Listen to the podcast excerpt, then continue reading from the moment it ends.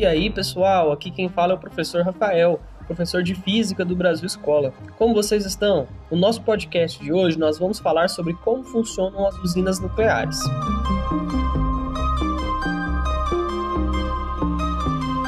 Inicialmente, vamos tentar entender o que é o combustível das usinas nucleares e de onde ele é retirado. A energia que move as usinas nucleares é a energia nuclear. Ela vem, como o próprio nome diz, do núcleo dos átomos. O núcleo dos átomos é composto por dois tipos de partículas, basicamente: os prótons e os nêutrons. Como os prótons têm a carga de mesmo sinal, naturalmente eles deveriam se repelir pela força elétrica. No entanto, uma força muito mais forte que a força elétrica consegue mantê-los juntos uns aos outros. Essa força é o que a gente chama de força nuclear.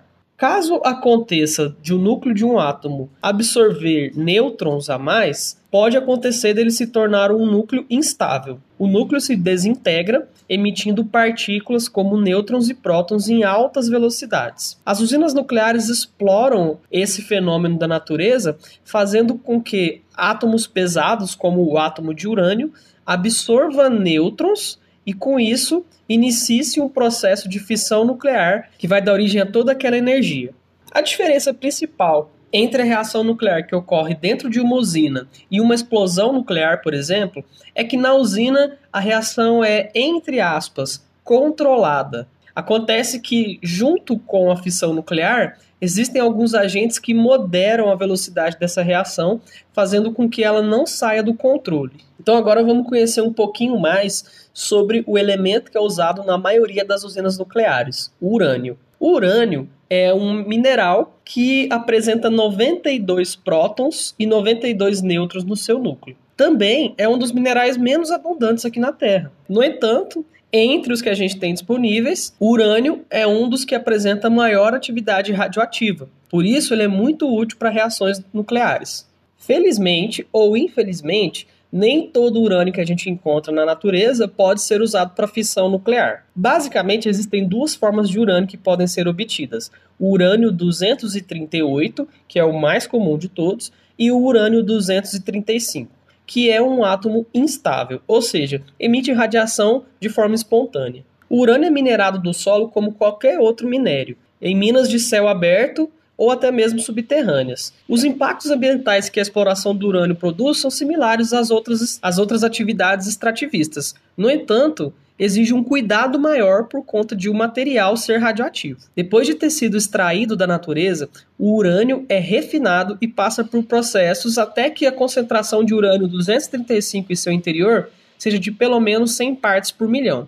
Caso o urânio não tenha essa concentração de urânio 235, ele não poderá ser utilizado para fins energéticos. Depois de ter sido refinado, o urânio é colocado sobre a forma de pastilhas e então acondicionado em tubos de metal que podem ser utilizados diretamente no reator nuclear das usinas. E isso nos leva ao próximo assunto desse podcast: os reatores nucleares. Como funcionam? O reator tem como principal função transformar aquela energia que está sendo emitida durante a fissão nuclear em energia elétrica.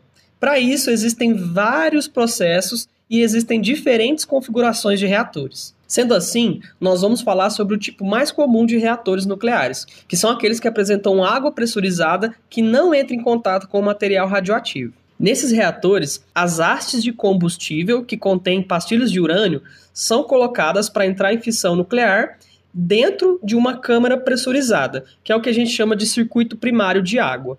Esse circuito primário, apesar de estar em contato com urânio, não está em contato com o circuito secundário de água, que é o que entra em contato com essa água aquecida e entra em ebulição. O vapor dessa água é o que move a turbina. Portanto, não há contaminação radioativa. Depois de ter movido a turbina, esse vapor passa por um condensador, que é simplesmente uma região onde o vapor resfria e volta a se tornar água no estado líquido. Geralmente, as usinas utilizam algum lago ou a água do mar para poder resfriar esse vapor e para que ele volte ao circuito secundário e o processo de produção de energia continue funcionando. Uma vez que o reator nuclear foi ligado, ele vai funcionar durante muito tempo e a gente não pode simplesmente desligar o funcionamento dele. O que é feito nesse caso, quando se deseja diminuir a produção de energia ou ainda quase cessar por completo a produção de energia é a inserção de bastões lá dentro, juntamente com as hastes de combustível.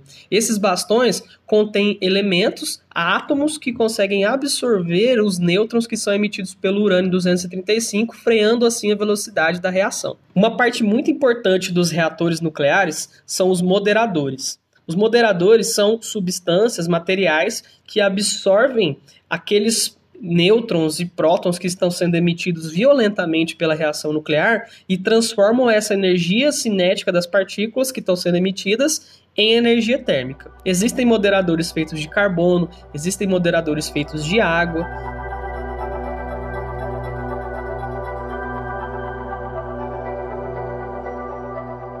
Agora que a gente já compreende como funciona o reator nuclear, vamos entender para onde vai o combustível que já foi utilizado.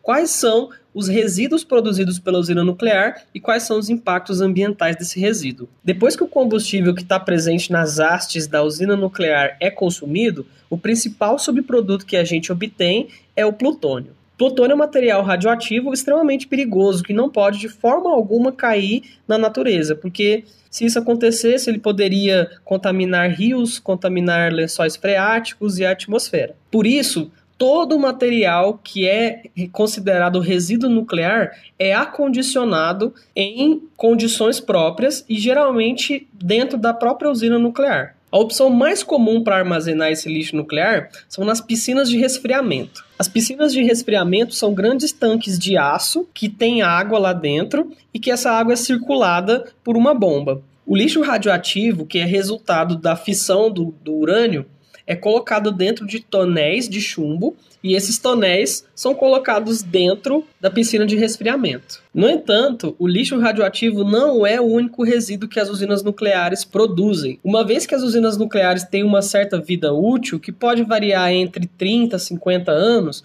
a própria instalação se torna lixo e é necessário que se condicione esse lixo para que ele possa entrar em contato com a natureza. E isso leva alguns anos devido ao fato de que os materiais radioativos têm um certo tempo de meia-vida e que para eles possam é, ser jogados na natureza, eles precisam ser considerados seguros para as formas de vida e para os seres humanos. Apesar de as usinas nucleares serem consideradas de baixo custo com relação a algumas outras formas de energia, existe um grande gasto com a desativação das usinas nucleares. Tá bom, mas com base em tudo isso, será que compensa utilizar energia nuclear? A resposta é: depende.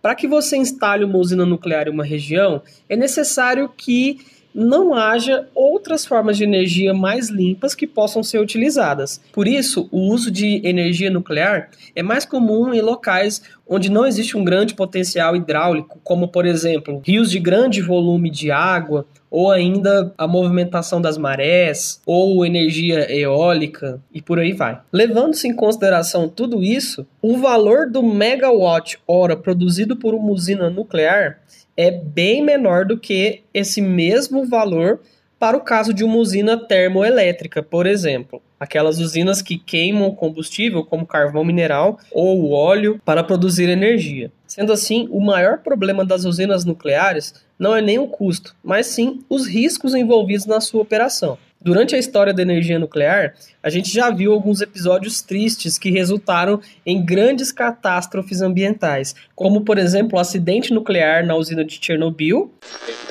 Grave acidente na história da indústria nuclear. Ninguém sabe ao certo quantas pessoas morreram no desastre da usina de Chernobyl, na Ucrânia. Dos quatro reatores atômicos da usina, um teria explodido, um segundo está em chamas. Ou ainda, mais recente, o acidente nuclear que ocorreu na usina de Fukushima, no Japão. O governo do Japão pediu hoje ajuda aos Estados Unidos e à Agência Internacional de Energia Atômica para evitar um desastre nuclear na usina de Fukushima, atingida pelo terremoto da semana passada. Quer seja por falha mecânica, humana ou ainda por ação da própria natureza, os efeitos dos acidentes nucleares são muito grandes e devastadores. No Brasil, por exemplo, nós temos apenas duas usinas nucleares, Angra 1 e Angra 2. Mas juntas, essas duas usinas conseguem produzir cerca de 3% de toda a energia elétrica do país. A localização dessas usinas é bastante estratégica, uma vez que ela se encontra entre os estados de São Paulo e o Rio de Janeiro, podendo fornecer energia elétrica para essas duas regiões. Além disso, ela fica do lado do mar. Portanto, ela conta com uma grande quantidade de água que pode ser usada para resfriar os vapores do reator nuclear. Além disso, a tecnologia que é utilizada nessas duas usinas é bastante diferente daquela tecnologia que era usada na usina de Chernobyl, por exemplo, que resultou naquele grande acidente nuclear. As nossas usinas usam água pressurizada como moderador. Por isso, elas não podem simplesmente pegar fogo, causando um incêndio que lança partículas radioativas para o ar. Nesse sentido, elas são mais seguras. Mas, obviamente, isso não quer dizer que não possa acontecer um acidente desse tipo. Caso isso venha acontecer, existem várias barreiras de contenção instaladas em volta dos reatores nucleares e também sistemas de segurança que evitam a saída de partículas para a atmosfera. Um acidente como aquele que aconteceu em Fukushima também seria muito pouco provável aqui, uma vez que na nossa região não são comuns os terremotos e os maremotos como acontece lá no Japão. Portanto, quanto a isso, nós também estamos um pouco mais seguros. Mesmo assim, por medidas de precaução, os reatores nucleares das usinas Angra 1 e Angra 2 são cercados com aproximadamente 70 centímetros de concreto e uma camada de aço para evitar qualquer tipo de vazamento de material radioativo para a natureza. Atualmente, a usina de Angra 3 tem sido construída para fornecer ainda mais energia elétrica para aquela região, já que a demanda pela eletricidade só aumenta. No entanto, as obras encontram-se atualmente paradas.